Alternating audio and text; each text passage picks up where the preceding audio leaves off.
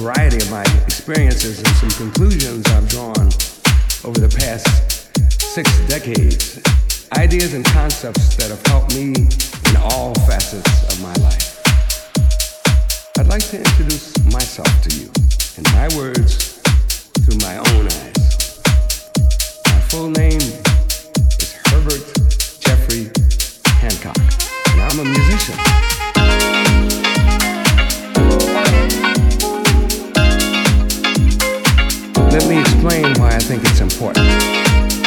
So, the ethics of jazz. That was it. So,